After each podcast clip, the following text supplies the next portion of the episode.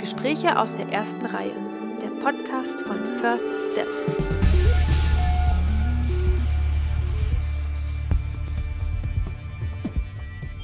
Junge Filmschaffende über erste Schritte, Herzensprojekte und ihr Lieblingskino.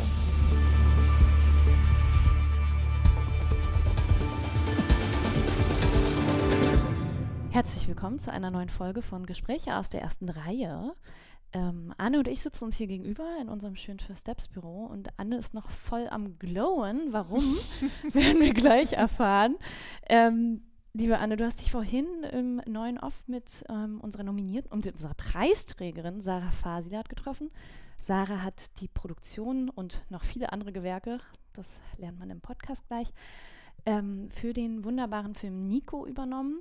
Ein Abschlussfilm von der DFFB hier in Berlin. Und genau damit wurde sie im Juni bei uns mit dem No 4 Award ausgezeichnet. Und ihr beide habt euch äh, in Neukölln im neuen Off getroffen. Und ähm, ja, ich frage direkt, Anne, warum, warum glowst du noch so? Warum bist du noch so happy im Gesicht? Weil ich natürlich Fan bin. Und es war wirklich ein richtig tolles Gespräch. Ich habe mich da wirklich lange drauf gefreut. Ich hatte ja schon die Ehre, mit ihr ein langes äh, Gespräch über ihre Produktion äh, zu führen in der Vorbereitung zur Preisverleihung. Und das fand ich schon so ergiebig und so angenehm, dass ich mich wirklich sehr darauf gefreut habe. Und ähm, kann ich nur jedem empfehlen, Sarah Fasit ist eine fantastische Gesprächspartnerin und hat viel zu erzählen. Und äh, genau, ihr redet, ähm, ich habe die Aufnahme schon gehört, ihr redet da ähm, tatsächlich und das finde ich total beeindruckend, sehr offen über auch die Hürden und Schwierigkeiten, die diese Filmbranche eben so mit sich bringt. Ähm, denn auch Sarah hatte, auch wenn sie relativ klassisch über eine Filmhochschule studiert und dann zum Film gekommen ist, hatte sie trotzdem erstmal ihre ja, ersten Schritte so im, im Schauspiel, hat da, ähm, ist da auf sehr viele mhm. Schwierigkeiten mhm. getroffen und hat sich dann aus einem sehr interessanten Grund, nämlich weil sie einfach selber mitentscheiden wollte, viel mehr kreativ arbeiten wollte, dazu entschieden, ähm, nochmal auf Produktion umzusteigen und das Ganze zu studieren. Und ähm, ja, sie erzählt natürlich viel für, über ihren Film Nico und auch über andere Produktionen. Und was mir so ein bisschen hängen geblieben ist, ist diese Diskrepanz, die sie beschreibt zwischen dem Entstehungsprozess von einem Film und der Wahrnehmung, die sie jetzt langsam, ne, Kinos fangen wieder an, die Festivals, ähm, zu denen der Film Nico eingeladen wurde, ähm, und wo sie merkt, da ist so eine Diskrepanz zwischen mhm. dem Entstehungsprozess und der Wahrnehmung vom Publikum. Und ähm, da finde ich, sagt sie ganz viele tolle, spannende Sachen. Ähm, da solltet ihr auf jeden Fall ähm, fleißig lauschen, liebe Leute da draußen. Und ähm, genau, ich wollte dich noch fragen, du Hast du Sarah mal gefragt, was sie eigentlich mit ihrer Trophäe inzwischen gemacht hat? Also man muss dazu wissen, die, die Trophäe, die man bei uns hier bekommt äh, für den No 4 Award, das ist so ein, normalerweise haben wir so Glasstatuetten und der No 4 Award ist aber so eine blaue Scheibe äh, in dem Blau von Ari, weil der Preis außerdem von, von Ari mit ähm, gesponsert wird. Und da drin befindet sich eine Münze. Und ähm, dieser Preis ist äh, relativ besonders. Hast du, hast du mal in Erfahrung gebracht, was Sarah mit der Trophäe gemacht hat? Ja, also ich muss sagen, die, die Münche, Münze kommt ja von Bernd Eichinger. Also der Preis wurde ja von ähm, Nina und Katja Eichinger gestiftet und äh, die haben daran mitgewirkt, dass man diese Münze quasi rausnehmen kann, weil Bernd Eichinger dieselbe Münze, ist natürlich ein Replikat, ähm, auch immer als Glücksbringer genommen hat für den Dreh und das war eben der Sinn und Zweck und Sarah, das finde ich total toll, ich habe natürlich direkt gefragt, nicht im Podcast, sondern wie das ist beim Kaffee danach. Classic. Ähm, Classic, äh, hat gesagt, ja klar, ich benutze die auch schon jetzt gerade beim Dreh mit Bully zusammen, da spielt sie auch, ähm, äh, spielt sie mit in dem neuen Film von Bully und ähm, ja, habe ich jeden Tag am Set mitgehabt, finde ich richtig toll und das, das spricht so für sie und das freut einen so, dass ähm, auch dieser, also unser Preis dann quasi auch noch sie weiterhin begleitet. Dass die Tradition von Bernd Eichinger einfach mitgetragen wird an die jungen Produktionsstudierenden, so wie es eben auch gedacht ist, ja, total schön. Ja, also das fand ich wirklich toll und man merkt auch, sie dreht wieder, sie, sie dreht vor der Kamera, hinter der Kamera. Also wir dürfen uns da auf sehr, sehr viel freuen in den kommenden Jahren. Wer sich außerdem freuen darf, weil ihr fragt euch bestimmt, wo kann man ihren Film denn eigentlich schauen? Das dauert noch ein bisschen, äh, bis der in die deutschen Kinos kommt. Ähm, dazu mehr auch im Podcast gleich. Aber äh, vorab dürfen sich alle, die in Hamburg wohnen, schon freuen, denn ähm, am 25. September, wir haben eine Kooperation mit dem Reeperbahn Festival in Hamburg Und ähm, da ist sowohl äh, Sarah mit ihrem Filmteam äh, eingeladen. Das heißt, wir werden ein Screening machen in den, in dem, in den wundervollen Zeise-Kinos. Und dadurch, dass es eine Kooperation mit uns, mit First Steps ist, werden Anne und ich äh, auch auf der Bühne moderieren. Und wir würden uns natürlich freuen, wenn ihr zahlreich vorbeischaut. Jetzt erstmal viel Spaß im Gespräch im neuen Off. Äh, wir übergeben an Anne und Sarah. Viel Spaß dabei.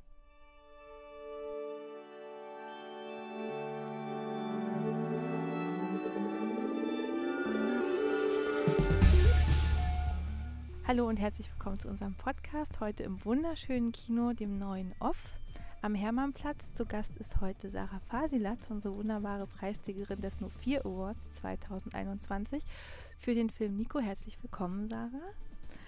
Vielen Dank, dass ich hier sein darf. Wir freuen uns sehr und sitzen hier ja in diesem wirklich wunderschönen kleinen Perlenkino in Neukölln. Und sag mal, warum sind wir heute hier? Du konntest es dir ja aussuchen. Warum sitzen wir heute hier? Weil es tatsächlich eins meiner Lieblingskinos ist in Berlin. Und ich weiß halt auch noch, ich weiß nicht mehr, weil wir vorhin darüber gesprochen haben, wann ich das erste Mal hier war, das weiß ich nicht. Aber ich weiß, dass ich hier vorbeigelaufen bin. Ich hatte keine Empfehlung oder so. Ich bin vorbeigelaufen und dachte, oh mein Gott, dieses Kino sieht so toll aus, ich muss da rein. Und dann bin ich halt auch reingekommen und es war noch schöner, als ich, also ich hatte gar nicht eine konkrete Vorstellung, aber es war dann trotzdem toll und ich bin immer wieder sehr gerne hier. Ja, du musst dir das vorstellen, wir sitzen hier in der ersten Reihe von wirklich einem riesigen Saal tatsächlich mit wunderbaren türkis-grünfarbenen Sitzen. Und das ist wirklich, es ist Stück an den Wänden, es ist wirklich eine kleine Perle, da haben wir vorhin ja auch drüber geredet mit dem Theaterleiter Felix Wagner, der ja netterweise heute uns das hier ermöglicht hat. Und das ist ja wirklich man geht an die Straße lang und dann diese, sind diese großen roten Flügeltüren äh, mit so schönen Pflanzen vorne und man denkt so, ach, das ist so ein altertümliches Kino noch. Und dann kommt man rein, dann gibt es diesen tollen alten Tresen aus den 50er Jahren in Rot und diesen schwarz-weiß gekachelten Boden und man hat da wirklich ein schönes Gefühl und geht dann hier durch und denkt, ja gut, was hat der vielleicht 50, 60 Plätze und kommt dann am Ende des Gangs auf diesen riesigen, tollen Saal mit, diesem, mit dieser riesigen Leinwand. Das ist wirklich schön. Ja. Und ähm, das neue Off hat ja eine bewegte Geschichte. Ne? Also das wurde ähm, 1919 ja als Varieté eröffnet und sieben Jahre später ist es dann zum Filmtheater umgebaut worden, und zwar die Rixdorfer Lichtspiele, was ich sehr, sehr schön finde. Und ähm, ich musste ein bisschen schmunzeln, weil 1975 wurde es dann zum Eros Cine Center, was ich irgendwie eine lustige Geschichte finde, für, für, äh, für, vier Jahre tatsächlich und ist so als Schmuddelkino bekannt geworden und war dann auch so ein bisschen runtergerockt und alles nicht so gut und wurde dann in die York Kinogruppe aufgenommen, wo es ja heute auch noch ist. Ähm, und die haben tatsächlich dann Geld in die Hand genommen und gesagt, okay, wir machen das jetzt mal, es ist ein Off-Theater, aber wir renovieren das jetzt mal. Und deshalb ist es jetzt diese schöne kleine Perle, in der wir hier sitzen. Und ähm, ich äh, vorhin wo, meinte Felix auch noch, ja, man hat dann lange überlegt, welchen Namen man nimmt. Und ist ja neues Kino jetzt und alles schön in den 90ern, kann man ja auch einen neuen Namen geben, aber es war halt immer dieses Off-Kino. Und deshalb heißt es neues Off, weil es ah. eben renoviert wurde, aber sie wollten den Namen Off einfach behalten, was ich total schön finde. Ja, sehr. Ich wusste das gar nicht. Und mir kam auch als erstes jetzt in den Kopf gar nicht dieses Schmuddelding, sondern irgendwie komischerweise dachte ich so, ist doch super, das zeigt, dass die anders sind und revolutionärer waren und mutiger als, was kann man ja auch anders hinterlegen. Auf jeden Fall. Wie das, ja. Ich fand, ich fand das schön. lustig. Aber ja. sie schreiben es selber auf, auch ihrer Web auf ihrer Webseite, dass es das ja. Schmuddelkino war. Finde ich auch ja, ein bisschen, aber vielleicht hat es damals war das der Spirit der 70er vielleicht, ja. dass man das so versteht. Und jetzt ist es eben dieses schöne Kino, was ja nicht nur Heimat von ganz tollen Filmen ist, sondern ja auch von vielen internationalen Filmwochen und Filmfestivals, unter anderem ja auch Berlinale Goes Kiez. Also von daher gibt es auch ein ganz wunderbares Rahmenprogramm. Also wer immer mal herkommen möchte, ist herzlich eingeladen. Und ich freue mich sehr, dass wir beide heute hier sitzen. Ja. Und zwar ist heute ja, muss man sagen, wir nehmen den Podcast ja schon früher auf. Heute ist der 7. September, kann man ja sagen, weil es ist ein aufregender Tag. Denn, Sarah, was passiert heute?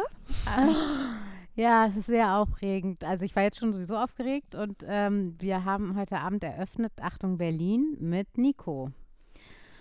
Und ich bin sehr aufgeregt. Ich habe vorhin auch kurz schon mit Eline Gehring, ähm, der Regisseurin, gesprochen und äh, ja, war schon so, Gott, Eline, mir ist total schlecht. Die ganze Zeit hatte ich gar keine Zeit, weil ich am Drehen war, darüber nachzudenken. Und jetzt habe ich Angst.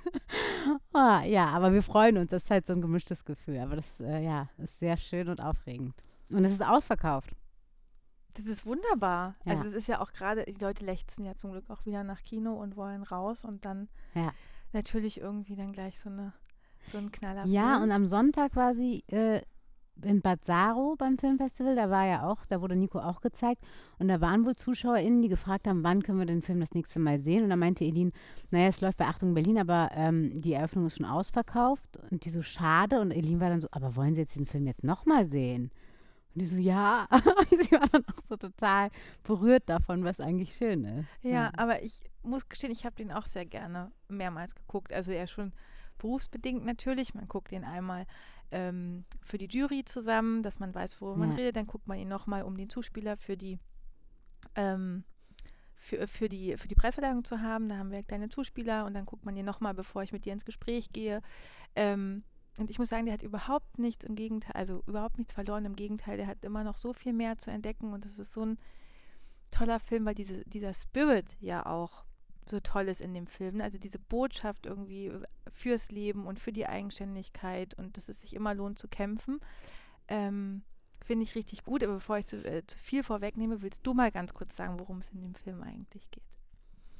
Also ganz kurz gesagt geht, geht es um eine Frau, die aus rassistischen Gründen zusammengeschlagen wird und sich selbst zurück ermächtigt ins Leben. Und ich weiß noch, wie ich den zum ersten Mal geguckt habe. Es war schon, muss ich gestehen, sehr spät abends. Ähm, und dann dachte ich so, oh ja Gott, einen, einen Film gucke ich noch, so viel reicht die Konzentration noch. Und ähm, habe den geguckt und der hat mich von der ersten Minute wirklich gefangen genommen. Also von der Hauptdarstellerin Nico, ähm, die ja gespielt wird von dir. Da kommen wir gleich nochmal äh, drauf zu sprechen. Ähm, weil das so eine Figur war, die so wirklich so vor Lebensfreude gesprüht hat. Und mir ist das, diese, dieser rassistische Angriff, ist mir so im Hals stecken geblieben, weiß ich noch. Also ich saß da vor dem Bildschirm und dachte so, ich halte das eigentlich gerade überhaupt nicht aus, was da passiert. Obwohl der ja, obwohl diese Szene ja überhaupt nicht ähm, so darstellerisch haut drauf ist oder irgendwas. Ne? Die ist ja null ähm, vorführen, sondern die ist, ich glaube, deshalb hat die mich auch so berührt, die ist ja so realistisch und so baut sich ja so langsam auf, weil kann man ja erzählen, die treffen aufeinander und erst wird nur, nur ein bisschen gepöbelt, in Anführungszeichen, und dann eskaliert das ja plötzlich so, so, so schnell. Und ich weiß, dass ich da saß und dachte, ich, hoffentlich ist diese Szene bald vorbei, weil ich halte es Mhm. wirklich nicht aus, weil mir das so nah an der Realität ist. Und das finde ich an dem Film so besonders. Das hat es ja auch in vielen anderen Szenen, auch in ganz viel positiv besetzten Szenen, finde ich, hat dieser Film wirklich so viel, was dich mistreißt und mitnimmt einfach. Also Ja. es war wirklich ein großes, großes Geschenk und wir haben das jetzt so nebenbei gesagt. Das finde ich ja ganz toll, wenn man mit dir, wenn man sich mit dir unterhält. Ähm, in deinem Bericht, den du ja schreiben musstest, wenn du dich bei uns für den No 4 Award bewerben willst, das ist ja der Produktionspreis bei uns, muss man einen Bericht schreiben. Und ähm, da hast du ja so ganz nebenbei geschrieben, ja, also ich habe das Drehbuch mitgeschrieben und ich habe die Hauptrolle gespielt und nebenbei habe ich halt auch noch Produktion gemacht und morgens Würstchen gebraten und das ist einfach so. Und das erzählst du immer mit so einer Selbstverständlichkeit und Leichtigkeit, wo jeder andere liest das und denkt so, wie äh, hat diese Frau sich jetzt drei geteilt? Und du sagst einfach, nö, es war einfach so. Und ähm, erzähl doch mal, wie war das, also wie war das wirklich, also wirklich wissen wir, aber ähm, erzähl doch mal, wie, wie du das so wahrgenommen hast, aus deiner Perspektive, diese verschiedenen Rollen zu übernehmen.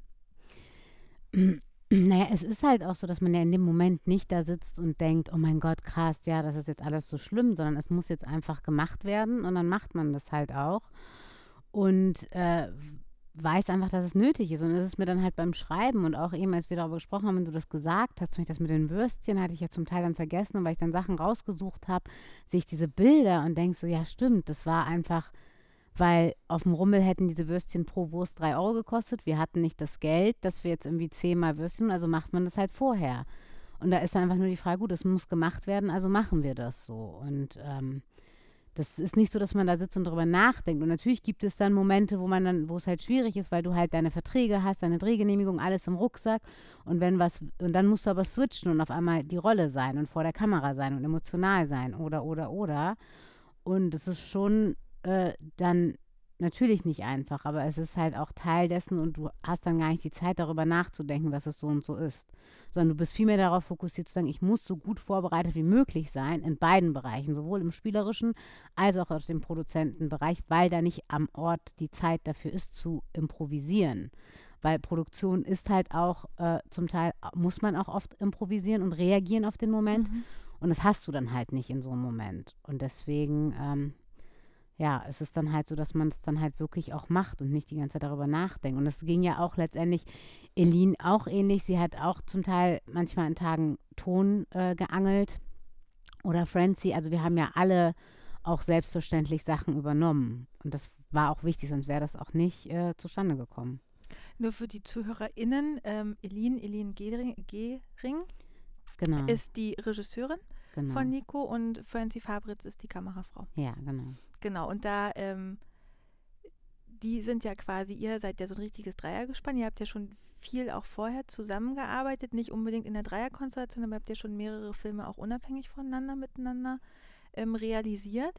Und du schreibst ja auch in deinem Bericht, und wir haben uns ja auch viel darüber unterhalten, ähm, dass dieser Film ja eigentlich auch nur möglich ist, eben mit KollegInnen, mit einem Team, was hinter dir steht, was man respektiert und für das man einfach auch ganz viel Liebe hat. Und so entstehen Projekte ja eigentlich nur. Und ähm, das finde ich ganz spannend, wie viel Respekt du auch dafür aufbringst. Ähm, erzähl doch mal, wie ihr zusammengefunden habt für dieses konkrete Projekt. Also Elin Gehring und ich äh, sind halt in einem Jahrgang an der DFF. Wir haben zusammen angefangen zu studieren und haben schon von Anfang an zusammen gearbeitet. Also unser äh, Zweitjahresfilm war gemeinsam, der Erstjahresfilm ist eh individuell und Holly hieß der Film damals, wo sie Regie geführt hat und ich produziert habe.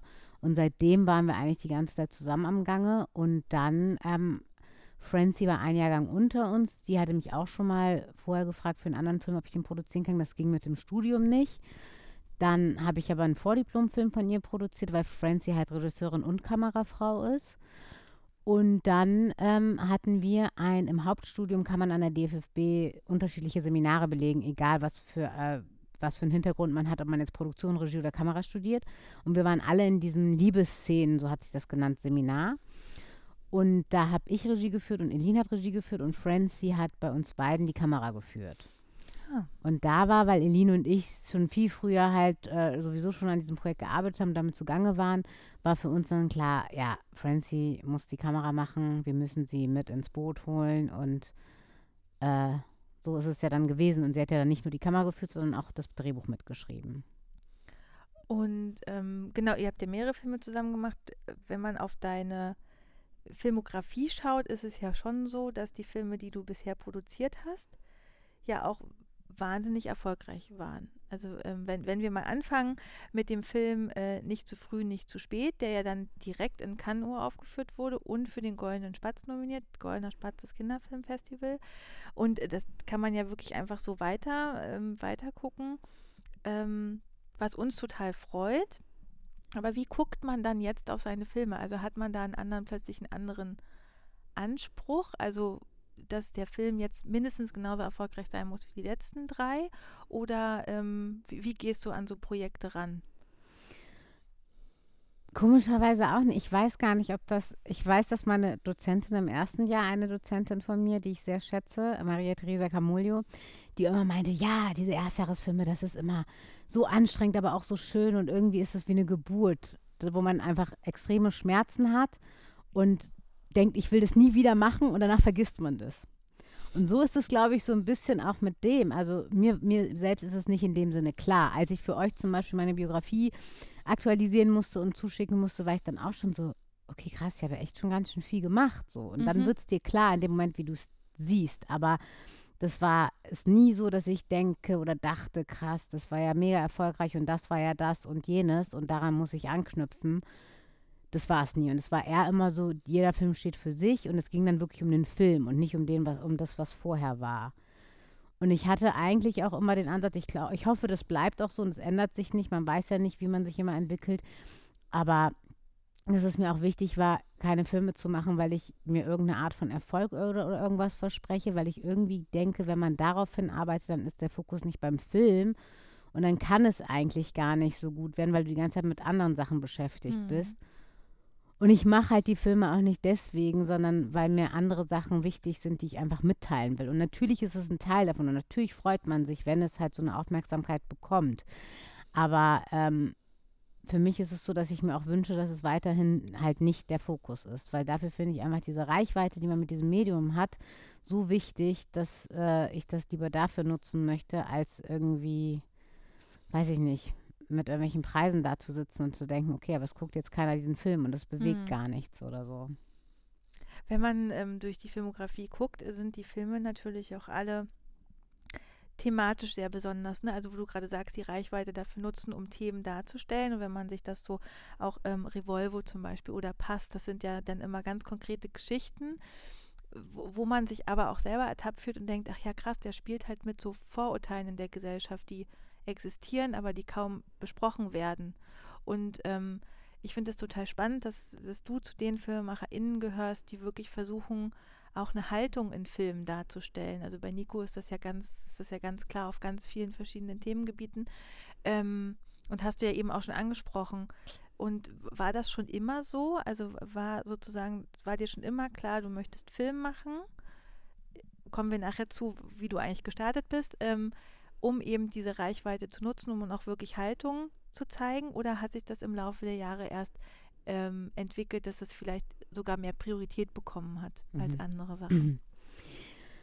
Ich glaube nicht, dass man das bewusst, also auch wenn du damit anfängst, wo wir ja gleich dazu kommen werden, sitzt du ja nicht als Kind und sagst, ja, ich werde Filmemacherin mit Haltung oder so. Ne? Das ist ja auch nicht etwas, was man bewusst, das ist halt ein Teil von mir und das hat sich dann, das hat sich weiterentwickelt und ich glaube, ich habe auch den Mut vielleicht gefunden, auch mehr dazu zu stehen.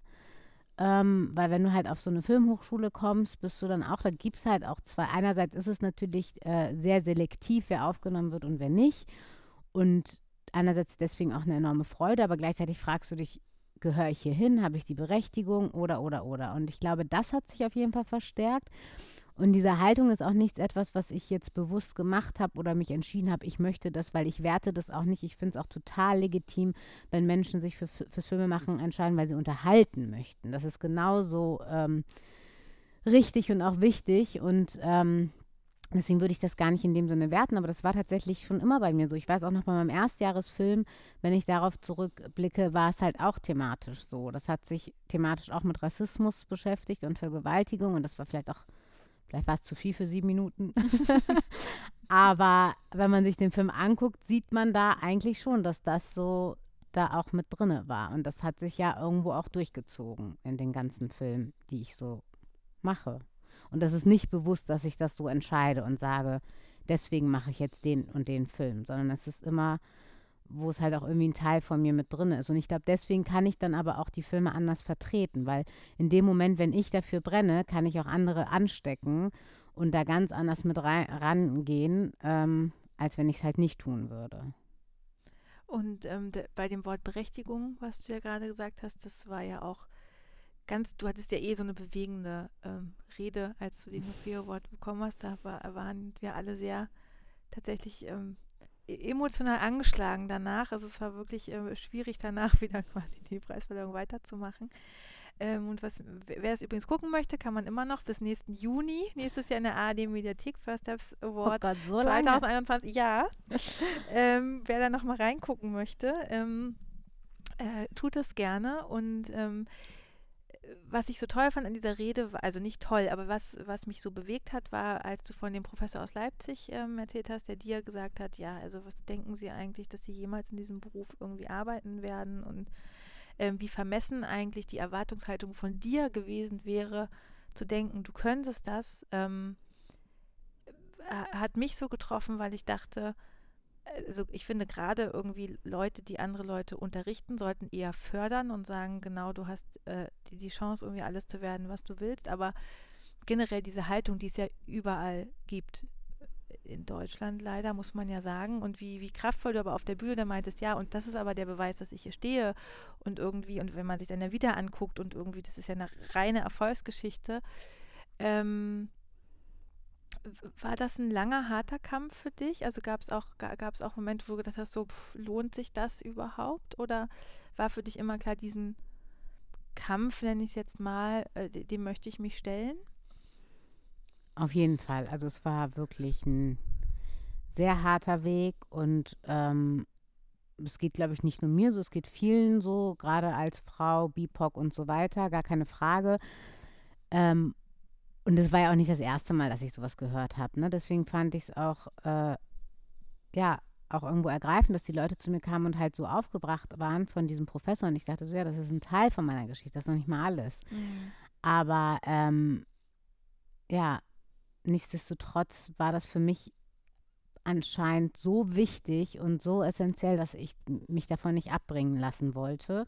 Und ich muss halt auch sagen, dass ich auch wirklich ähm, auch von der Familie so, so ein Support hatte. Natürlich kam dann zwischendurch, wenn die gemerkt haben, dass es für mich ein Kampf ist, weil du halt immer wieder diese Rückschläge hast und immer wieder nicht weißt, komme ich überhaupt weiter, schaffe ich das oder ist das alles, und es ist ja super viel Arbeit, was du da reinsteckst. Ähm, aber die das letztendlich am Ende doch unterstützt haben. Natürlich kam dann irgendwann sowas wie, ja, willst du nicht vielleicht doch noch Medizin studieren oder so, aber nicht aus dem Grund von wegen, das ist nichts, sondern weil die gesehen haben, wie schwer das ist und wie hart das ist, so, ne? Äh, aber ich glaube, wenn das nicht gewesen wäre, dieser Support und zwischendurch kam dann auch immer wieder, ich weiß nicht, es gab manchmal so Momente, wo ich dachte, wenn ich jetzt noch weitermachen soll, dann gib mir doch irgendwie ein Zeichen. Und dann kamen irgendwelche Zeichen. Vielleicht waren es keine Zeichen, ich habe es so interpretiert, I don't know. Aber ja, ich glaube, wenn ich es nicht so sehr gewollt hätte, hätte ich schon viel, viel früher gesagt, ich gehe und das ist nichts für mich. Und das sehe ich ja auch an vielen Kolleginnen, die halt auch früher angefangen haben, die schon viel früher gegangen sind quasi und mhm. entschieden haben, das ist nichts für mich. Aber, und die haben ja noch nicht mal an, also die haben noch nicht mal so welche Sachen unbedingt erlebt oder so. Mhm. Und das ist, glaube ich, das Ding, dass du in dem Filmbereich, egal in welcher Position, das auch wirklich, egal was es für Gründe sind, aber sehr wollen musst, um da irgendwie weiterzukommen. Hm.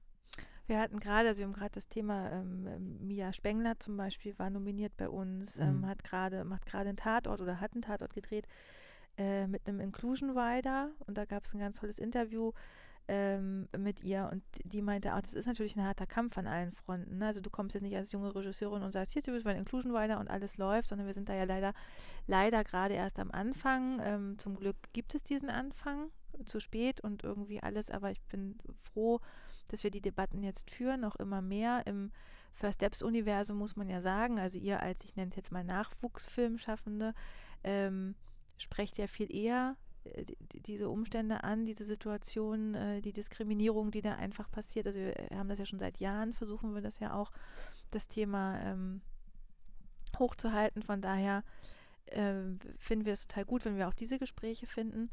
Aber ähm, wenn wir davon sprechen, dass du den, dass das ein langer, schwerer Weg war, wollen wir mal nochmal zum Anfang gehen, weil natürlich interessiert die Leute auch immer, wie wird jemand, also warum studiert jemand zum Beispiel Produktion und bei dir war das ja gar kein gerader Weg. Also du hast ja nicht jetzt, du bist zur Schule gegangen, hast gesagt, ich studiere Produktion, sondern was wolltest du eigentlich werden? als kleines Kind ist es ja nicht so, da weiß man es ja gar nicht. Da weißt du nicht, es gibt Produktion, es gibt Regie und andere Bereiche, in denen man überhaupt arbeiten kann. Und äh, bei mir war es halt tatsächlich so, dass ich halt immer Schauspielerin werden wollte. Und äh, auch das war halt nicht einfach, weil da war das halt auch so, dass ich dann an den Schauspielschulen, an denen ich vorgesprochen habe, auch immer in der Endrunde tatsächlich war und mir dann aber, weil die gesehen haben, auch da habe ich nicht locker gelassen, die gesehen haben, die kommt immer wieder. Und das, äh, das müssen wir jetzt mal sagen. Und dann hat mir halt eine Schule gesagt, was sollen wir sagen? Sie müssen eigentlich direkt ans Theater. Da meinte ich so, ja, Sie wissen, wie das System ist. Es wird mich kein Theater ohne den Abschluss annehmen. Und dann hat die Schule gesagt, ja, aber wir werden sie auch nicht annehmen, weil ich gemerkt habe, die reden halt irgendwie drumrum und es hatten auch schon Studierende mir irgendwie zum Teil zum Verstehen gegeben und so weiter. Und dann meinten die halt wirklich tatsächlich, ja, mit deiner Körperform, mit deiner Haut- und Haarfarbe werden wir dich nicht aufnehmen können. Wenn du eins davon hättest, dann geht es noch, aber alles drei zusammen ist halt nicht möglich. Und das ist halt auch so ein Moment, wo du dann denkst, okay, krass. Ich weiß auch, ich, ich weiß noch vom Gefühl, wie ich da saß und einerseits war ich froh, das zu hören, weil es war so, ah, okay, gut, aber das heißt, ich kann es also. Es ist nicht, ja. ich bin nicht, äh, das ist, ich bin nicht falsch und ich kann, ich kann spielen, aber gleichzeitig ist es aber auch so, aber das macht keinen Sinn. Und das irgendwie für sich zu verstehen und zu ergreifen und dann aber trotzdem noch zu sein, deswegen bin ich nach England gegangen, weil ich da einfach auch immer gesehen habe, dass es völlig egal ist. Und im Theater habe ich Shakespeare-Familien gesehen, die einfach zusammen gespielt haben, egal äh, wo sie vermeintlich herkamen und so weiter. Aber das war halt relativ am Anfang, was das Schauspiel anging. Und dann fing ich halt an zu spielen und so weiter. Und dann kam nach und nach, ich möchte aber mitentscheiden. Es gibt Geschichten, die ich erzählen möchte, die ich nicht erzählen kann als Schauspielerin. Ich bin halt ähm, begrenzt, kann ich kreativ mitwirken und die Richtung ist aber vorgegeben. Und deswegen mhm. kam dann irgendwann, ah ja, man kann ja auch andere es gibt ja auch andere Bereiche. Und deswegen habe ich mich dann halt äh, beworben und wurde dann halt zum Glück auch angenommen und äh, habe mich halt für Produktion entschieden, wo ich dann halt viel mehr entscheiden kann. Und deswegen, ich glaube, es geht nicht nur mir so, ich glaube, es gibt viele von uns, die schon Jahre, jetzt ist es zwar Thema Diversität in den letzten zwei Jahren und es, es kommt jetzt und so, aber viele von uns sind ja schon lange mit diesem Thema beschäftigt und haben ja schon lange angefangen, das als selbstverständlich irgendwie versuchen einzubauen und diese Kämpfe zu führen quasi. Ja. Genau, und das ist aber, das sagen wir ja auch immer bei First Steps, bei uns sind die Themen schon immer viel, viel früher auf der Platte, weil ähm, ihr natürlich an Filmhochschulen oder auch die freien FilmemacherInnen, die bei uns einreichen, ähm, ja noch einen geschützteren Raum habt. Ne? Ihr müsst noch nicht keine Quoten erfüllen im Sinne von Einschaltquoten oder da gibt es jetzt noch keine Redaktion, die sagt, aber das geht nicht, weil der Zuschauer laut Umfrage lieber das sehen möchte. Ähm, das ist ja ein wahnsinniges Privileg auch als äh, Filmstudentin, weil, man seine eigenen Geschichten erzählen kann und dadurch kommen eben zum Glück diese Geschichten viel, viel mehr ähm, auf die Leinwand oder in, ins, im besten Fall auch mal ins Fernsehen. Aber es ist natürlich äh, immer noch viel zu wenig, weil die Diskussion über Diversität, Inklusion, wir reden ja auch nicht nur über Diversität BIPOC, wir reden ja auch von sozialer Herkunft, von Körperbildern. Also gerade bei Nico ist das ja ist das ja total schön, ähm, wie divers die Körperbilder der verschiedenen Frauen sind. Also, ne, so, Nico ist ja Krankenpflegerin und man sieht einfach, wie sie auch zu alten Frauen hingeht, alte Frauen, die jetzt im vielleicht nicht dem allgemein entsprechenden Schönheitsideal aber entsprechen, aber es ist halt realistisch und das ist, ähm, deshalb macht es den Film auch, deshalb glaubst du diesem Film auch jede Sekunde, weil er überhaupt nicht auf diese Kino-Schönwischerei, die man ja so kennt und worüber man sich ja so ärgert, weil man ja weiß, man sieht es, wie Leute morgens aufwachen, frisch geschminkt und jeder weiß, nein, kein Mensch wacht so auf. Und, ähm, und das ist, das ist so toll und das äh, muss ich jetzt nochmal zurück, weil das sind ja ganz oft Anliegen in deinen Filmen und wir hatten uns darüber ja lange schon unterhalten ähm, in unserem Gespräch zu den Zuspielern, nur zur Erklärung für unsere ZuhörerInnen. Es gibt ja ähm, für den Produktionspreis, kann man ja eure Leistung schlecht in Filmausschnitten zeigen, führen wir immer sehr schöne Interviews vorab mit euch und versuchen in 30 Sekunden, ist nicht immer leicht, das zusammenzufassen, was wir in, ich glaube, anderthalb Stunden besprochen haben, was wirklich ein äh, tolles ähm, Gespräch ähm, war und ähm, über die Themen würde ich nochmal gern mit dir reden, weil das so wichtig ist, also gerade im Diskurs von heute, ähm, wie, wie, du damit umgehst. Also, äh, weil natürlich gerade bei, bei Nico li liegen die Themen ja auch auf der Hand.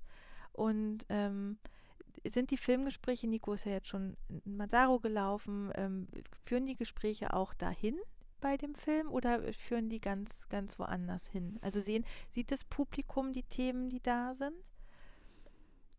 Ja, ich glaube schon. Also es ist schon schon von der, von der Reaktion. Also ich war jetzt auch äh, in, beim Fünf Seen in, äh, in der Nähe von, äh, am Starnberger See ist das, in der Nähe von München. Und da war es auch so, dass viele ZuschauerInnen danach zu, äh, zu mir kamen und sehr ergriffen waren und die Thematik gesehen haben.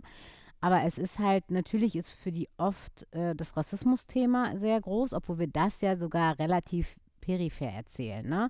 Eigentlich, und da siehst du aber, dass es halt noch nicht in der Gesellschaft so angekommen ist, weil wir versuchen, was uns von Anfang an wichtig war, mit einer Selbstverständlichkeit Frauen selbstverständlich in Bezug auf Körper, sexueller Herkunft, äh, überhaupt irgendwie Herkunft, also deswegen auch diese ganzen Namen, die wir hatten und so und Alter, weil Frauen ab einem gewissen Alter einfach unsichtbar gemacht werden in der Medienlandschaft und denen zum Beispiel auch Sexualität ähm, nicht mehr existent ist bei denen. Und deswegen, oder auch eine von den Schlägerinnen, Gewalt und Aggression gibt es nicht bei Frauen anscheinend. Deswegen haben wir ja bewusst uns so entschieden. Hm. Und es gibt viele Bilder, wofür wir uns ja bewusst so entschieden haben. Zum Beispiel, dass man dann den weißen Mann sieht, der im Hintergrund wischt und eine Kopftuchfrau und eine vermeintliche äh, Person of Color vorne, aber eigentlich der Fokus liegt auf die. Das sind ja alles so subtilere Sachen, die wir einbauen, um aber dann zu zeigen, guck mal, was für Bilder wir eigentlich gewohnt sind und wir spielen damit und drehen es einfach um oder erzählen es selbstverständlich. Ne? Mhm. Und ähm, das ist, das ist, glaube ich, das ist dann beim zweiten Sehen, dass viele sagen, ah krass, dann in den Gesprächen, wo die es merken, sagen, oh Gott, ich muss es jetzt nochmal unbedingt gucken, damit ich diese Sachen nochmal anders wahrnehme. Einerseits ist es schön, weil es dann unterbewusst nimmst du ja auch viel mit, so. Und andererseits siehst du eben, dass dann der Fokus, dass das noch nicht so viel darüber nachgedacht wird. Und deswegen ist es wichtig, diese Gespräche auch zu führen und da nochmal zu sagen, aber das und das. Aber es gibt halt diese überraschenden Momente. Ich glaube schon, dass sich viele dann überrascht fühlen, dass eben diese äh, rechts, rechte Gruppe, die zeichnen wir ja auch nicht als extrem rechts, von wegen Glatzen und Springer mit weißen Schnürsenkeln, sondern bewusst anders. Und dass dann halt eben Frauen irgendwo auftauchen oder auf eine Art auftauchen, die man sonst nicht kennt und so weiter. Aber ähm, das überrascht die immer, das merkst du dann auch, weil dann halt zum Beispiel ein Lachen kommt und eine Verwunderung und das zeigt ja eigentlich, dass sie das nicht kennen. Mhm. Sonst würde man darüber nicht lachen. Und das stößt dann vielleicht doch zum Nachdenken an. So. ich, ich finde das halt auch so spannend, weil ähm, das äh, zum Nachdenken anregen finde ich total gut. Manchmal ist es auch gleichzeitig so erschreckend, dass man denkt, ah, wir hier in unserer Filmbubble, wir beschäftigen uns mit den Themen und für uns ist das irgendwie alltäglich, aber da draußen gibt es halt sehr viele Leute in der Gesellschaft, für die das eben neu ist und deshalb ist dieses Medium Film, Film so wichtig. Du hattest vorhin äh, schon gesagt, ja, für mich war immer wichtig, du möchtest Film mit Haltung machen und ähm, nicht per se nur Unterhaltung. Und ich finde aber, was Nico dann aber auch schafft, ist eben trotzdem unterhalten werden. Und das finde ich ja viel wichtiger. Also diese, diese Fingerzeigfilme. Wir müssen jetzt auf soziale Missstände oder ähm, Ungerechtigkeiten hinweisen, verfehlen ja meistens auch im großen Publikum leider ihre Wirkung. Und deshalb ist es ja so schön, wenn es einen Film schafft, so wie Nico, Publikum anzusprechen, aber gleichzeitig auf so ganz subtile, aber auch realistische Weise irgendwie auf Gegebenheiten hinzuweisen, die existieren und die schon immer existieren. Das sind ja keine neuen Themen, die er da erzählt. Ja. Ähm, nur der Raum und die Wahrnehmung ist jetzt eine andere, Ja. zum Glück. Und das finde ich tatsächlich sehr spannend. Also ähm, gerade, du bist ja auch bei Pro Quote im Vorstand. Ähm, wie, wie sind da so die Diskussionen, was auch gerade ähm, so Themen angeht, äh, für auch eben diverse Frauenbilder? Ja, ist halt tatsächlich auch äh, unterschiedlich. Natürlich ist es ja daraus entstanden, das hieß ja erstmal Pro Quote Regie und es ging halt darum, dass eben zum, viel, viel weniger Frauen Regie führen dürfen. Und es ist ja noch immer so, dass äh, letztendlich beim Tatort äh, sind wir bei 20 Prozent Frauen oder so, ne?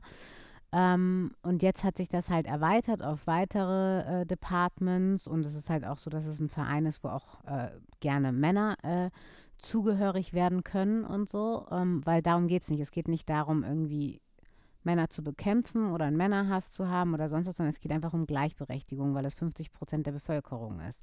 Und es ist halt ein Thema, was wir halt total versuchen äh, zu inkludieren, halt eben mit allen Facetten. Aber es ist dann auch so, dass ich schon manchmal das Gefühl habe, dass man merkt, oh ja, ähm, die einen denken, ah, wenn wir das machen, dann komme ich dann wieder zu kurz oder da kommt man zu kurz und so weiter. Und da muss man einfach gucken, es geht nicht, wir, es geht nicht darum, dass wir uns halt um ein Stück Kuchen streiten müssen, sondern wir müssen einfach die Hälfte, die uns äh, zusteht, bekommen. Und dann muss halt jeder da präsent sein. Darum geht es. Aber das zeigt ja einfach, Mhm. was die Gesellschaft und auch was das Patriarchat mit den Menschen macht, dass die selber irgendwann sich so reduzieren und denken, wir müssen um dieses eine Stück kämpfen. Wir haben nur dieses eine Stück und wenn wir das noch aufteilen, dann bleibt ja weniger für den oder für die übrig. Und dass man selber anfängt, das zu erweitern und zu sagen, nein, es geht nicht um dieses eine Stück. Lasst uns einfach die Hälfte holen für uns alle. Hm. Und dann ist, sind die Anteile ja auch viel breiter. Genau, dann sind die viel breiter und dann kann man halt da jeden gleich äh, positionieren letztendlich. Und dann aber auch auf der anderen Seite genauso bei den Männern. Aber es geht ja nicht darum, dass es dann 50 Prozent Männer sind und dann sind es alles weiße äh, Cis-Männer, die irgendwie keine körperlichen oder psychischen Beeinträchtigungen haben. Mhm. Und was meinst du, die Debatte, äh, wie lange wird die noch führen, bis man da äh, tatsächlich weiterkommt? Ich weiß es nicht. Ich glaube, es ist wirklich, es wird alles lange dauern. Und das ist für mich zum Beispiel auch wirklich anhand von Nico, wenn ich jetzt äh, diesen Song, den wir haben, sage Nein im Abspann von Konstantin Mhm. Becker, Das war ja auch eine Idee von Elin Gehring, die das als Kind im Auto halt immer gehört hat, von, äh, weil ihre Eltern das gespielt haben. Ich kannte diesen Song nicht. Und sie hat mir dann gesagt, irgendwann war sie auf dem Fahrrad und ruft mich an sagt, wir brauchen diesen Song. Ich so, was für ein Song? und dann habe ich mir den angehört und dachte, wow, es passt und es ist Mhm. gleichzeitig so erschreckend, dass dieser Song vor 30 Jahren geschrieben wurde. ja. Und das sind noch immer die Themen. Und deswegen kann ich da nicht antworten und sagen, wie lange es dauern wird. Es tut sich immer wieder etwas und deswegen ist es auch wichtig, äh, dafür einzustehen und weiter daran zu arbeiten. Aber es wird nicht von heute auf morgen sich alles ändern, egal wie viel wir jetzt momentan auch über Gleichberechtigung und Diversität und so welche Sachen sprechen. So. Nee, die Antwort, also ich habe jetzt nicht erwartet, dass du sagst, ja, in zwei Jahren ist das Also bin, so, du aber, bist stark so. ähm, aber ich finde es gut, immer wieder, ähm, deshalb habe ich die Frage tatsächlich gestellt, ich finde es immer gut, aber auch nochmal klarzustellen, es wird ein langer, steiniger Weg, aber es lohnt sich. Also ich, Genau. denn das ähm, stellen wir ja auch immer fest, ähm, dass immer mehr äh, Geschichten erzählt werden, die wir sehen wollen, dass immer mehr Leute in Positionen gesetzt werden, äh, die irgend, also die dann eben divers, vor welchem Hintergrund auch immer sind und dass da wirklich was passiert und dass da einfach Leute hinterher sind und sich dann auch was bewegt, wenn auch erstmal leider nur in kleinen Schritten, aber immerhin bewegt sich irgendwas und ähm, dass sich dranbleiben lohnt. Ich finde, das muss man immer mal wieder in der Diskussion auch sagen, dass das eben nicht nur plötzlich so, eine, so ein Diskurs ist, der aber geführt dann zu nichts führt, sondern dass es tatsächlich Ergebnisse gibt und wenn es auch nur erstmal kleine sind. Absolut. Und ich glaube wirklich, dass das auch ähm, mit einem selbst auch zu tun hat. Ne? Ich glaube, man kann viel mehr verändern, wenn man bei sich selber was verändert, weil die Veränderung, die man in sich selber verändert, führt dann dazu, dass äh, die Reaktion oder die anderen Menschen halt auch anders mit einem umgehen und was anderes verändern. So, ne? Also das merke ich halt auch im privaten Raum, wenn ich zum Beispiel mit meinen Eltern oder so, so Sachen habe, wo man dann manchmal so aneinander knallt und auf einmal merke ich, ich gehe damit anders um. Und meine Veränderung führt dazu, dass die sich dann verhalten oder deren Verhalten sich ändert, wo ich denke, ah krass. Und die ganze Zeit versuchst du mal dagegen, dagegen, nein, ihr dürft das nicht, das ist grenzüberschreitend, das ist das. Und dann so, nein, ich bin deine Mutter, ich will doch nur das Beste für dich. Und dann verstehst du es auch einerseits, dass es halt aus Liebe passiert, aber trotzdem kannst du ja kein adäquater Mensch werden, der eigenständig Entscheidungen treffen kann. Und auf einmal bemerken, warte, wenn ich aber jetzt habe ich es in mir geändert und es passiert es automatisch. Ja, Also genau. das ist so eine Sache, die ich für mich selber gerade so entdeckt habe und denke so, ah, okay. Und deswegen glaube ich, dass jeder von uns ja viele Sachen in sich trägt und auch, was wir auch bei Nico immer wieder spiegeln, dass da ja auch, sie ist ja auch nicht total frei von irgendwelchen Diskriminierungsideen oder, oder, oder. Und dass man da eigentlich vielleicht auch eher ansetzen muss und eben nicht zu denken, ich muss immer dagegen steuern und der darf jetzt nicht da rein und da wird mir was weggenommen, sondern dann auf einmal zu sehen, ah, wenn ich das, wenn ich jetzt nicht Ruhe habe, dann beruhige ich auch den anderen damit automatisch. Ja, und eben auch dieses, ähm, auch wenn ich darüber rede, plötzlich mit Leuten eine andere Perspektive auch damit Ja. eröffnen, ne? dass die Leute auch einfach mal dazu kommen und sagen, ach ja, so könnte man es auch sehen oder so könnte man es auch verstehen, dass man ja auch unbewusst teilweise Einfluss auf andere Leute hat, ohne Ja. dass man mit diesem erhobenen Zeigefinger kommt und so, ich erkläre dir jetzt erstmal, wie es richtig funktioniert, sondern dass man wirklich in so einen gleichberechtigten Diskurs. Ich finde das nämlich Fa- Familie und Freunde, finde ich nämlich das beste Ja. Beispiel. Also gerade Familie, die Freunde sucht man sich ja meistens im eigenen äh, Mindset so aus, aber gerade bei Familie merkt man das ja, wo man dann manchmal auch so äh, bei so Meinungen plötzlich denkt so, hä, wo kommt denn die jetzt her? Aber wenn man dann irgendwie sagt, ja, aber hast du schon mal über nachgedacht, dass es vielleicht auch mal so sein könnte, dann ist plötzlich, ach so, ja, stimmt. So. Ja, Ja, ja, Das absolut. finde ich, finde ich irgendwie sehr erhellende Momente tatsächlich auch. Ja, und das ist das, was man halt schon merkt, wenn man jetzt so ein bisschen, wir konnten ja noch nicht richtig viel äh, den Film mit ZuschauerInnen schauen, aber dass man da halt so diese Redundanz, dass sich die Leute gern an die Hand nehmen lassen und sich darauf einlassen können. Mhm. Weil es vielleicht eben, und das war uns auch wichtig bei der ganzen Entwicklung, nicht mit so einem Zeigefinger drauf äh, da reingehen und sagen, du bist böse, du bist rassistisch, du bist das und das, du bist homophob und da, da, da. Und dadurch ähm, kriegst du dann halt schon allein, geben sie die, diese Menschen dir einfach so eine andere Möglichkeit und lassen sich an die Hand nehmen. Ja, weil, aber es habt ihr in dem Film auch wirklich einfach, das muss man sagen, auch wirklich toll gemacht, ne? Dass man von der ersten Sekunde an die Hauptfigur einfach auch wirklich äh, liebt. Also es ist auch eine wahnsinnig sympathische Hauptfigur und äh, eben dieses nicht übergespiegelt oder so, sondern man hat das Gefühl so, ah ja, das könnte irgendwie auch meine Freundin sein und äh, ne, oder da kann man sich so gut mit identifizieren und dann baut sich dieser Konflikt so langsam auf und ähm, ich glaube, dieses nicht perfekte, jetzt nicht, weil ich das so sehe, aber damit spielt er ja, dass ihr eben genau Körperbilder nehmt, die eben nicht dem Ideal gerade entsprechen der, in der Wahrnehmung, fühlt man sich dem so verbunden und deshalb kommen die Themen auch, finde ich, viel viel stärker bei einem an, weil man denkt, genau, das, die finden nämlich hier statt, die finden nicht irgendwo abstrakt in einem Ort statt, wo ich nie bin, sondern die finden direkt vor der Haustür statt und das könnte jedem von uns passieren, beziehungsweise in unserem Umfeld könnte das jedem von uns passieren. Und das finde ich, ähm, spricht halt total für den Film. Also weil das habt ihr, weil ich, man kann es gar nicht so richtig beschreiben, weil das so viele tausend Dinge sind, die so toll in, da zusammenkommen, aber ihr habt einfach sehr viel richtig gemacht und das macht so Spaß, diesen Film zu gucken und ähm, sich auch mitnehmen zu lassen auf diese Reise und auch mitnehmen zu lassen und eben auch dahin zu gehen, wo es weh tut, aber eben auf eine Art und Weise, die so selbsterkennend ist. Das finde ich so toll an dem Film, dass diese eigene Erkenntnis, die dann so langsam tröpfelt und am Ende des Films denkst du so krass, ich habe richtig viel gerade gelernt und es kam aber so aus mir heraus und nicht ja. Ja, das ist total schön, weil das war auch einer der ersten Gespräche. Das war das, was wäre, wenn einer von uns das passiert, egal wie man aussieht und egal was, einfach so ein Gewaltakt. Das war uns zum Beispiel wichtig und dass man eben nicht jemanden zeigt, der von Anfang an eher als Opfer gelesen wird. Und äh, was dieses ganze Schönheitsideal angeht, natürlich hat es auch damit zu tun, dass das auch total wichtig war, immer nicht äh, wieder, okay, wir müssen das und das zeigen. Was ich halt auch sehr berührend fand, einer der ersten äh, Sachen, die wir halt gezeigt haben, wo Leute geweint haben, als, sie, als Nico da Fahrrad fährt. Und du denkst so, warum weinst du jetzt? Sie fährt da einfach nur Fahrrad am Anfang des Films. Da mhm. ist jetzt mhm. nichts Emotionales. Und dann wird dir gesagt, ja, weil so welche Menschen habe ich noch nie in der Hauptfigur gesehen. Und äh, das sind halt Menschen, die eher bei, bei mir dran sind. Und das fand ich halt total berührend, weil das zeigt, wie tief dieser Schmerz eigentlich liegt und darüber nie gesprochen wird. Und genauso mit dem Schönheitsideal, weil wer sagt denn, also ist, abgesehen davon, dass meistens keiner jemanden kennt, der überhaupt diesem ganzen Schönheitsideal mhm. entspricht und man sich fragt, wo kommen denn diese Frauenbilder her? Und wieso versucht sich jeder, und das ist ja auch dem Kapitalismus geschuldet, dass jeder dann versucht, dem zu entsprechen, weil dadurch kann man dann diese Produkte verkaufen. Und man sieht ja auch mit Photoshop und so weiter, wie das aufgearbeitet wird. Aber es gibt ja keine Frau, die wirklich so aussieht. Und diese ganzen Bilder sind retuschiert. Und das ist einfach super fatal, dass man eben als kleines Mädchen schon sowas sieht und auch als kleiner Junge und denkt, so müssen Frauen aussehen. Als kleines Mädchen, ich muss so aussehen.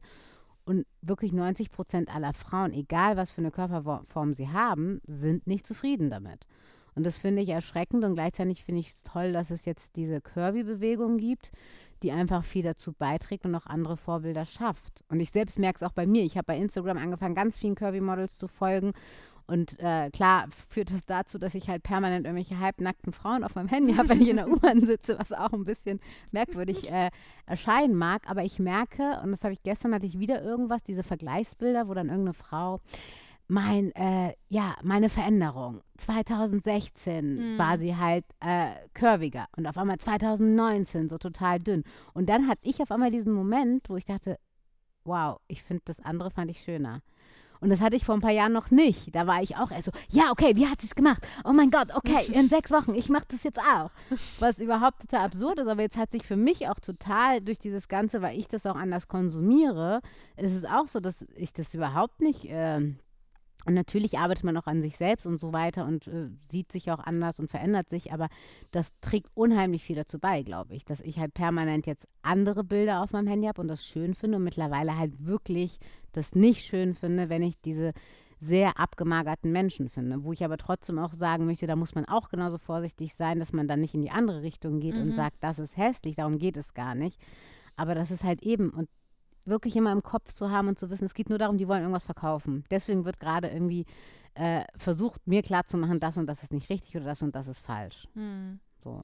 Ja, obwohl natürlich im durch weites Feld, in das wir uns da gerade begeben ja. mit sozialen Medien, ne? Weil es gibt ja auch diese, äh, diese, diese Vorher-Nachher-Fotos nach dem Motto so, so, heute bin ich mal ohne Filter und jetzt sieht er mich mal ungeschminkt, weil sonst bin ich immer super, super fesch, aber ich mache heute mal ein Video, wo er mich irgendwie mit meinem kleinen Pickel auf der Nase ja. sieht und dann denke ich immer, ja, äh, genau, und im Gespräch merke ich ja gerade, wir können das abstrahieren. Genau, die wollen was verkaufen, weil die machen das nur, weil sie dir dann in den nächsten fünf Minuten in einem Selfmade-Video zeigen, wie die neueste äh, Kosmetikmarke irgendwie funktioniert ja. und wie toll sie damit aussehen.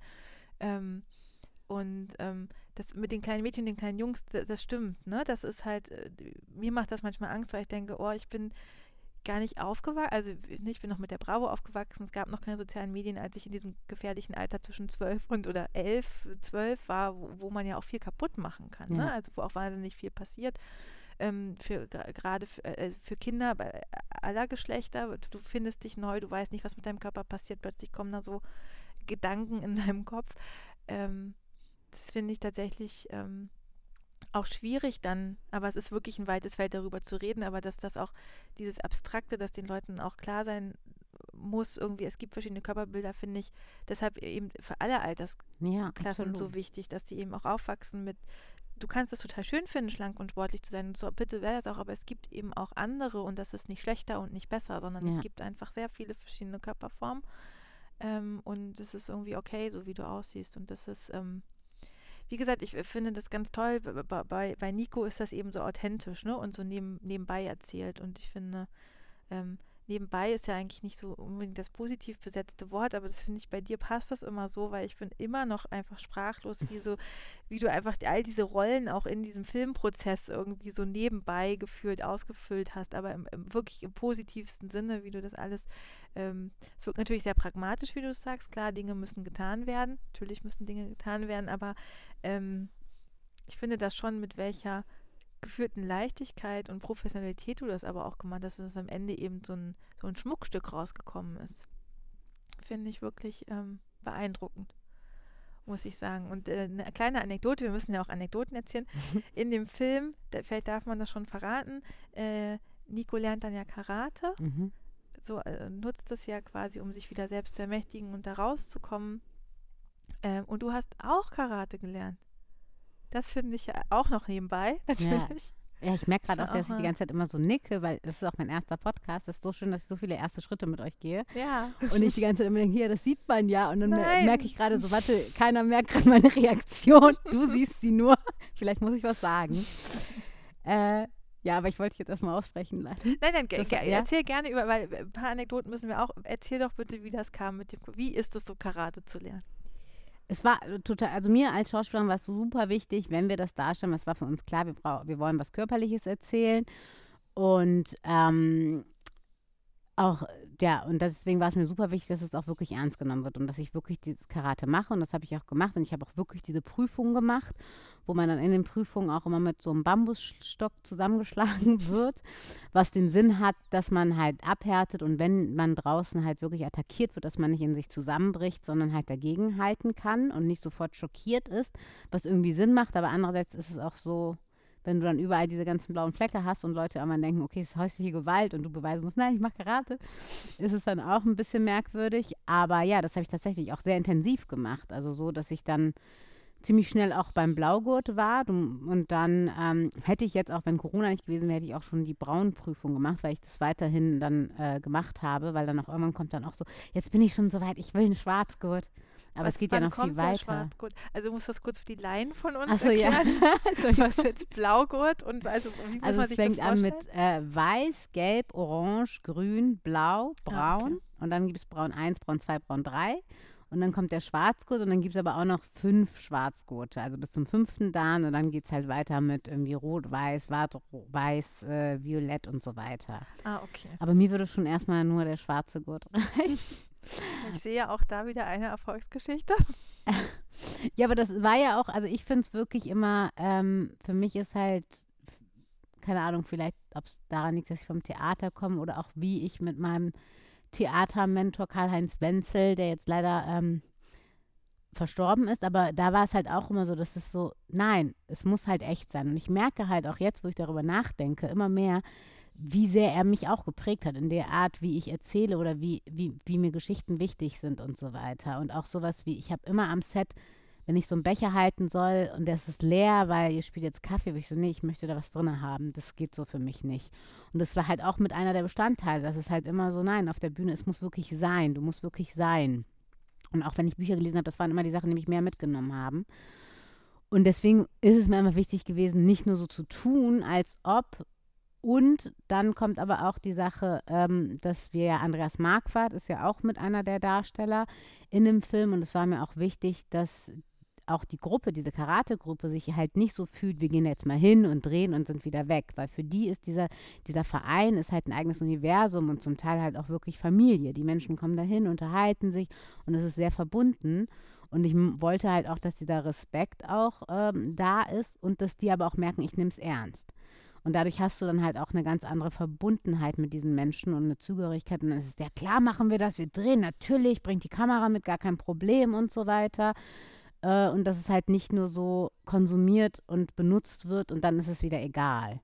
Mhm. So, ne? Also das fand ich schon wichtig und äh, deswegen habe ich mich auch wirklich in dem Verein angemeldet und das halt auch bezahlt, weil ich dachte, ich will nicht da umsonst irgendwas nehmen. Und jetzt war auch Corona, ich habe mich nicht abgemeldet, wo, wo man bei vielen Sportvereinen sich abmelden kann, weil es geht halt auch um Existenzen und da weiß ich nicht, habe ich halt auch eine Verbundenheit zu denen und denke, ja, irgendwie gehört man da zusammen so.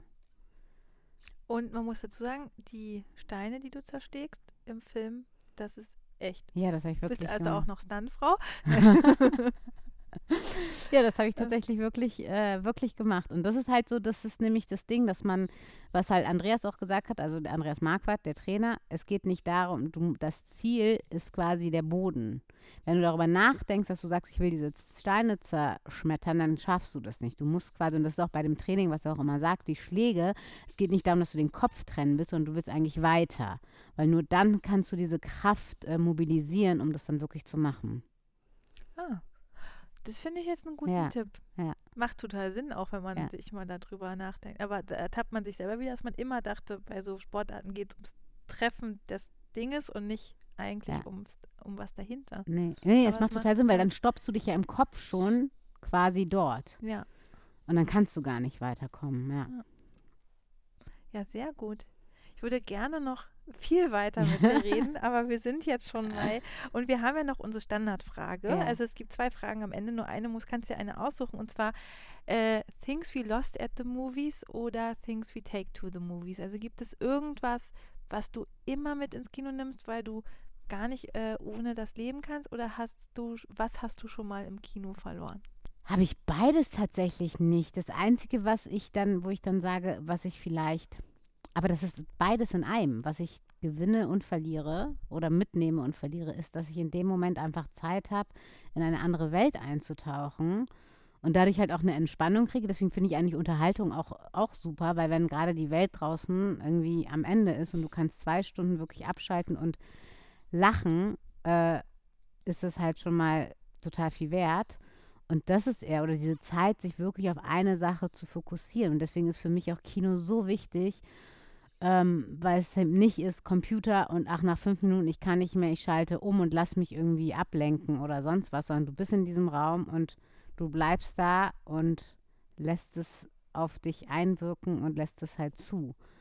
Und deswegen ist das für mich, verliere ich vielleicht irgendwas von draußen, aber gewinne irgendwas anderes. So. Oh, das ist ein sehr schönes Bild. Ja. Das ist lustig, weil äh, Sarah Blaskiewicz im, in, in, ihrem Podcast äh, hatte auch eher eine philosophischere ah, okay. Antwort ich muss das, ich keinen das hören. Ich, werde, ich werde das nicht ja. verraten, aber das finde ich ganz schön, weil wir immer so materiell ah. denken und du bist ja schon die zweite, die da eher so ein wirklich wunderschönes Bild für findet. Also von daher. Ähm, Ach, wie spannend. Genau, ja. Muss mir auch noch unbedingt hört anhören. alle, genau, hört alle unbedingt rein.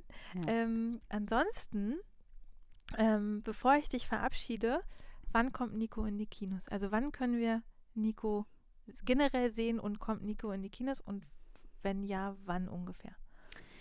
Äh, angedacht ist jetzt erstes Quartal 2022. Äh, es war früher mal angedacht, aber Corona-bedingt und so weiter. Aber genau dann und das kann man dann halt auf Instagram verfolgen. Ihr postet ja auch immer regelmäßig, was, wie, wo und so. Das ist ja ganz schön. Dann kriegen das auch alle mit. Und ansonsten läuft er jetzt noch auf ganz vielen Festivals deutschlandweit. Ich weiß halt noch nicht, ob ich alle Sachen sagen darf. Deswegen die einzigen, die ich jetzt, also Achtung, Berlin haben wir ein paar Vor Vorstellungen. Und in Neiße werden wir als nächstes laufen, was auch diesen Monat ist. Aber auch im Oktober, November und so weiter gibt es auch noch andere Festivals. Und es ist auch geplant, dass wir eine Kinotour machen, wenn es Corona irgendwie zulässt, dass wir dann dort sind und auch äh, quasi QAs machen und so weiter. Die sehr wichtig sind bei ja. dem Film, finde ich. Also Kinotouren sind wirklich auch ein großes Geschenk, finde ich, fürs Publikum, ja. wenn man sich da austauschen kann. Ähm, genau, also folgt, folgt Nico, folgt Sarah, folgt uns auf Instagram, dann könnt ihr nämlich verpasst ihr nichts, weil da wisst ihr dann sofort, wann Nico in eurem Kino eurer Wahl in, um eure Ecke ähm, spielt. Lasst euch den Film nicht entgehen. Dir drücke ich ganz doll die Daumen, also euch allen heute Abend ja. für die Premiere beim Achtung Berlin. Oh Gott, jetzt fällt sie wieder ein. Jetzt fällt sie wieder ein. äh, genau, es ist ein bisschen, bisschen aufregend. Ich finde es sehr schön und ich möchte mich an der Stelle auch nochmal ähm, ganz herzlich bei der York Kinogruppe äh, bedanken und ähm, bei Felix Wagner, dem Theaterleiter hier vom Neuen Off und lustigerweise auch vom Rollberg, äh, wo wir ja letzten Monat waren. Ähm, von daher ein großes Dankeschön an das Kino, dass wir hier in der ersten Reihe äh, an einem lauschigen Plätzchen unser Gespräch führen durften, was mir großen, großen Spaß gemacht hat. Vielen Dank dafür. Ähm, genau. ja, danke auch. Tag. Vielen Dank. Sehr gerne. Toi, toi, toi für heute Abend und ähm, viel Spaß. Merci.